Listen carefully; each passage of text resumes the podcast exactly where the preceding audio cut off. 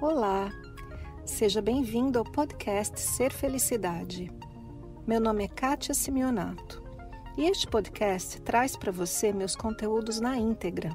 Você vai receber tanto os vídeos mais antigos, que estão publicados no canal do YouTube, quanto os novos conteúdos, aulas, palestras inéditas e exclusivas.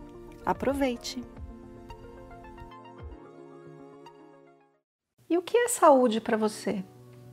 Como é que você lida com seu corpo e com a sua saúde? Eu percebo por aí como é que a gente vive, né? A gente vai vivendo, fazendo nossas coisas. A gente vai para o trabalho, a gente leva as crianças na escola, a gente cuida da casa e vai vivendo e vai rolando. Aí um dia a gente fica doente. Que surpresa! E então a gente vai tratar da saúde. É assim com você? Será que é assim com todo mundo? Eu estava aqui conversando com a minha amiga Fernanda, que é quem faz esses vídeos, quem está atrás da câmera. E a Fernanda passou uma boa parte da vida dela morando no Japão. Olha que diferente. E a gente começou a conversar aqui, né, sobre esse vídeo, sobre saúde. E eu falei isso para ela. Percebo que nós, os brasileiros, os ocidentais em geral, a gente vive assim. Vai vivendo nossa vida, trabalho, criança, família, etc, até ficar doente. Então, quando a gente fica doente, a gente percebe o corpo e vai tratar de resolver o problema dele. O desafio da saúde.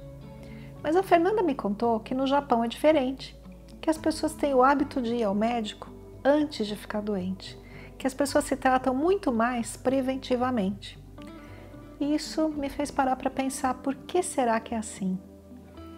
Eu, quando comecei a estudar a espiritualidade, eu estudei uma coisa chamada anatomia esotérica. Olha que nome diferente.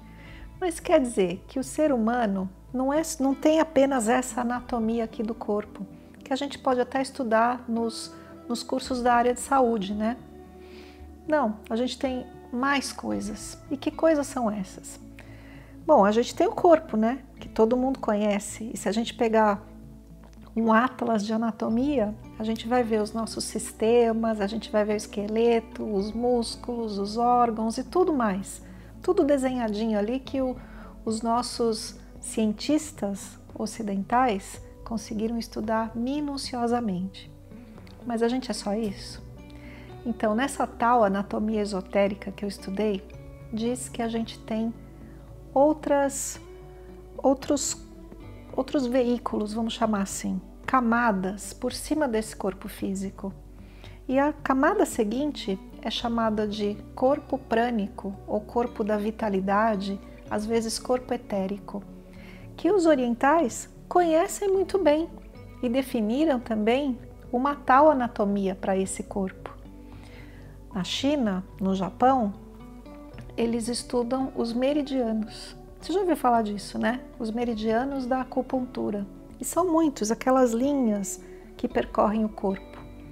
Pois é, essas linhas têm a ver com esse segundo corpo nosso, essa segunda embalagem que a gente tá, como uma camada em cima do corpo físico. São linhas por onde corre a coisa mais importante para a nossa saúde, a vida. Essa tradição diz que a vida entra por nós, pelo alto da cabeça, percorre todos esses canais e dá vida a cada órgão, a cada célula do nosso corpo. Na Índia, também se usa essa, essa outra anatomia. Não se chamam meridianos, mas chamam nadis. E dizem que a gente tem 72 ou 78 mil, 72 mil nadis ao longo do nosso corpo.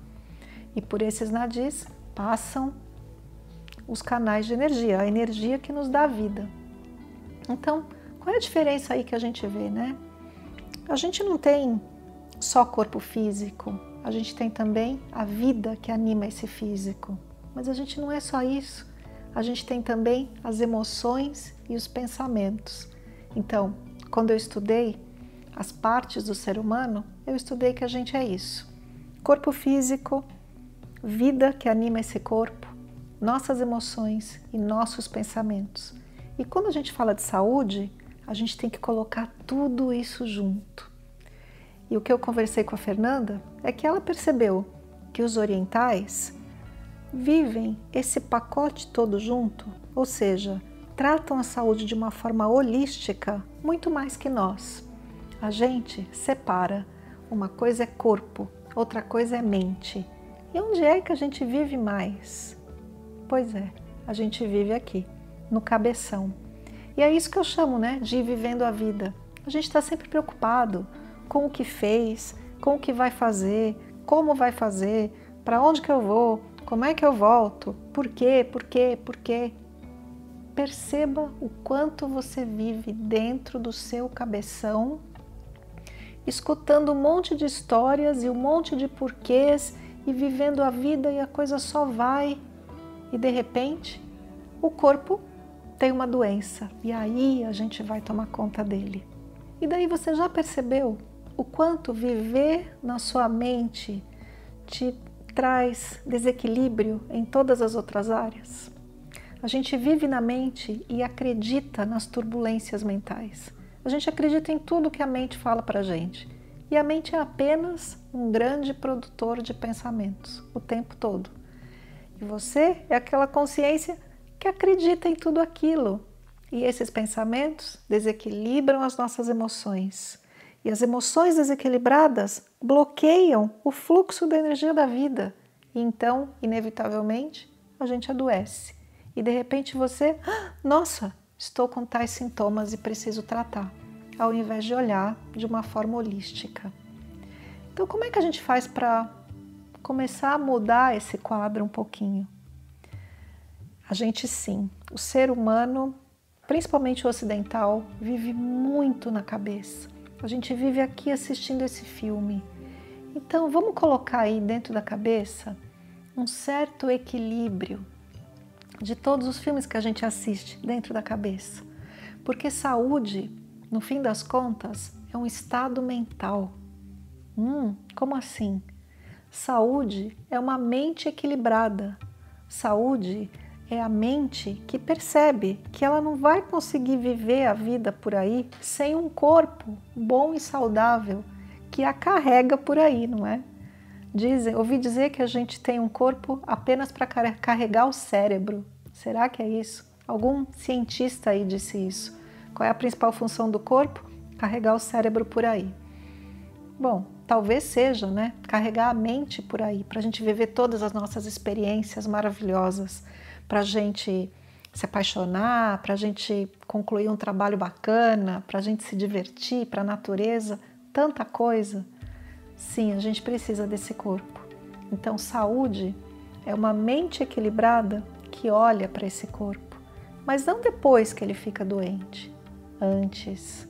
A mente equilibrada percebe quanto a gente precisa descansar e dá para o corpo o descanso que ele merece.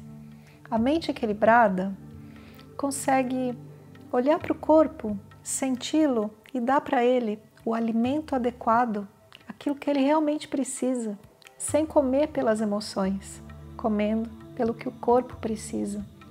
A mente equilibrada hidrata o corpo. A mente equilibrada dá exercício para o corpo, porque o corpo gosta de se movimentar. Então, o que, que é a saúde, afinal de contas, se não uma mente equilibrada? O meu convite para você nesse vídeo é observar o quanto você vive nas histórias da sua cabeça e na vida, no dia a dia, no fazer, fazer, fazer, sem olhar para esse aqui que te carrega, o teu corpo. E esse equilíbrio mental é um parar fazer, fazer, fazer, se perguntar, se perguntar, se perguntar. Não, para um pouquinho e observa. Isso é o equilíbrio. E essa é minha dica para você de hoje. Saúde é uma mente equilibrada. Esse foi mais o podcast Ser Felicidade. Espero que você tenha aproveitado. Se você ainda não conhece meu canal no YouTube Ser Felicidade, Aproveite para acessar e receber conteúdos inéditos toda semana. Visite também meu site spiritcoaching.com.br e participe dos meus eventos online e presenciais. Com amor e bênçãos para você, Kátia.